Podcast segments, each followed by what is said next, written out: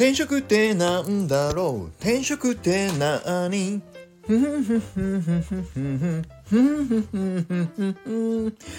お兄ちゃんテリーはい。ということで今日も月曜日がやってまいりました。お待たせいたしました。俺流転職の会ということで、ね、だいぶ俺流転職の会がコアファンの皆さんがついてきていただけていると僕は実感をしております。もう週の初め、ね、1週間本当にお待たせいたしました。俺流転職行きたいと思います。今日は先週にちょっとあの頭出しさせていただいたというかあの先週パート1でその後もう一個お話ししたいことがありますよっていうことをね伝えておりましたけど今日はそのもう一つの方の話をしたいと思います。まあ何のお話かというとまあ、会社を辞めづらくなる悪循環っていうのがありますよっていうねそういう経験僕もしたことがありますっていうことをちょっとシェアさせていただいてるんですけど特に落ち目の会社落ち目の業界に居続けてしまうとあのその悪循環辞めづらくなっていくっていう悪循環があのー、出てくる可能性があるのでご注意くださいというねお話をさせていただいております。で前回話した内容をちょっとだけあの冒頭すいませんおさらいさせていただくとまああの優秀な方で決断が早い方はどんどん次の会社ねあのもう見切りをつけて新しいもうちょっと伸びている業界や伸びている会社業績のいい会社とかっていうところに移っていく決断をして転職をしていくケースがありますよねと。でそうすると会社自体は潰れないように動いていくので結局その辞めていった方の負担が分散されてあの自分にかかってくるケースもありますと。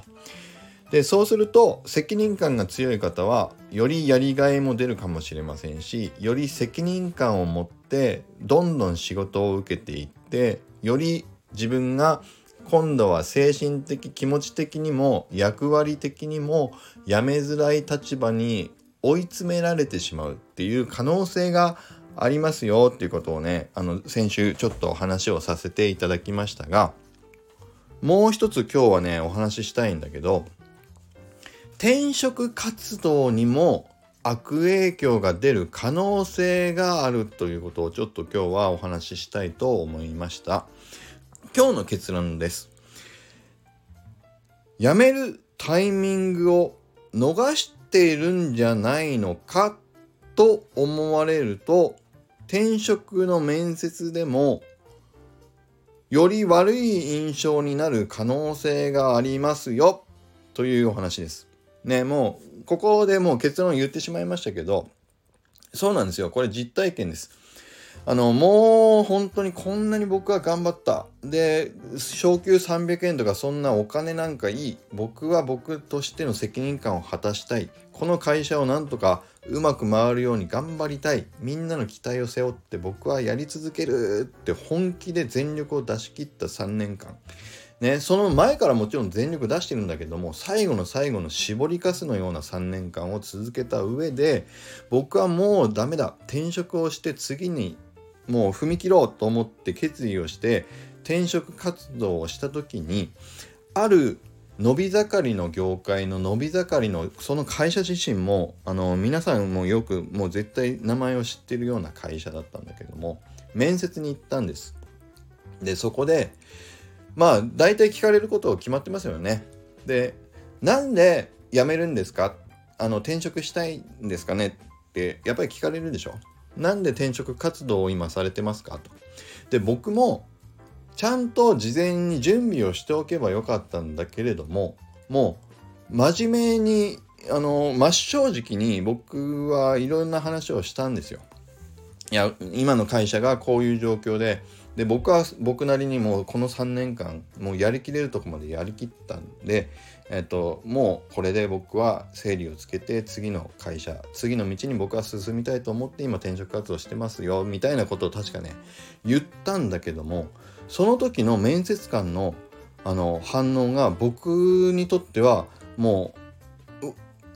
う驚きの言葉が出てきたんです。何かっていうともうもったいぶる必要ないのであの覚えてる範囲でねあの何何どう言われたかというとあなたは何で3年前のそのタイミングで辞める決断ができなかったんですかって言われたんですよ。え？って思うでしょ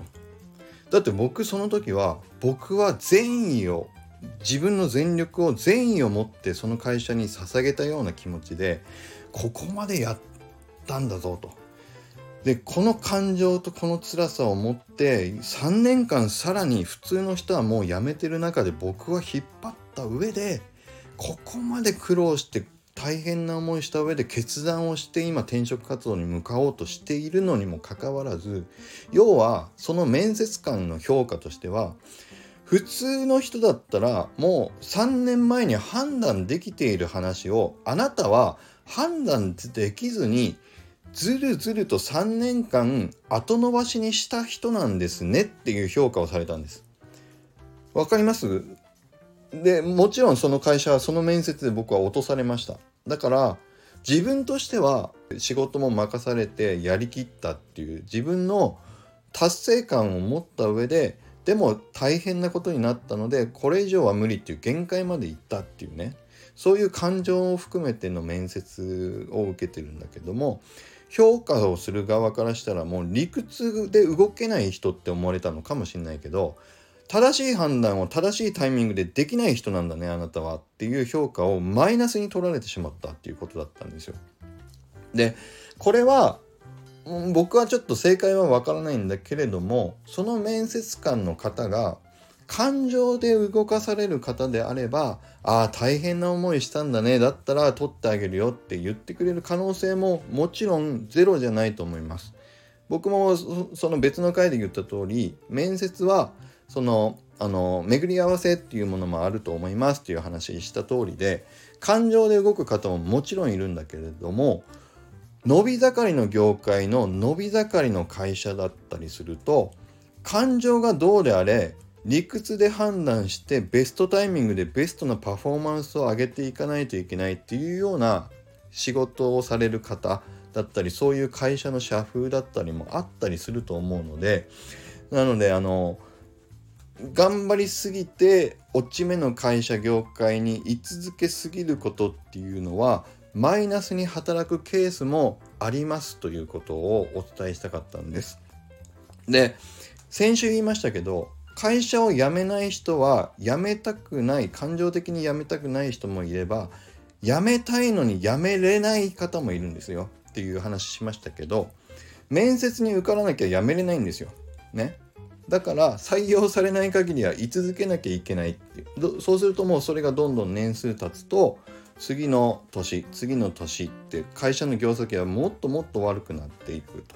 でその間に優秀で抜けていける人は抜けていくからより一層追い詰められる可能性はあるのでもう一度今日の結論はベストなタイミングを見逃さないように見極めるっていうことのその決断力っていうのもあの必要な場合がありますということを僕は実体験で思いましたということをね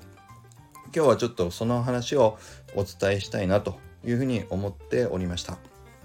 ね。なのであのどういう決断をするかはあの皆さんの自由だと思いますけどこういうこともあるんだなということをどこかね頭の片隅に置きつつ転職というものも皆さんの選択肢の一つにしていただければと思います。それでは今日は以上になります。いきます。力チャージ今日も力あふれる一日を thank you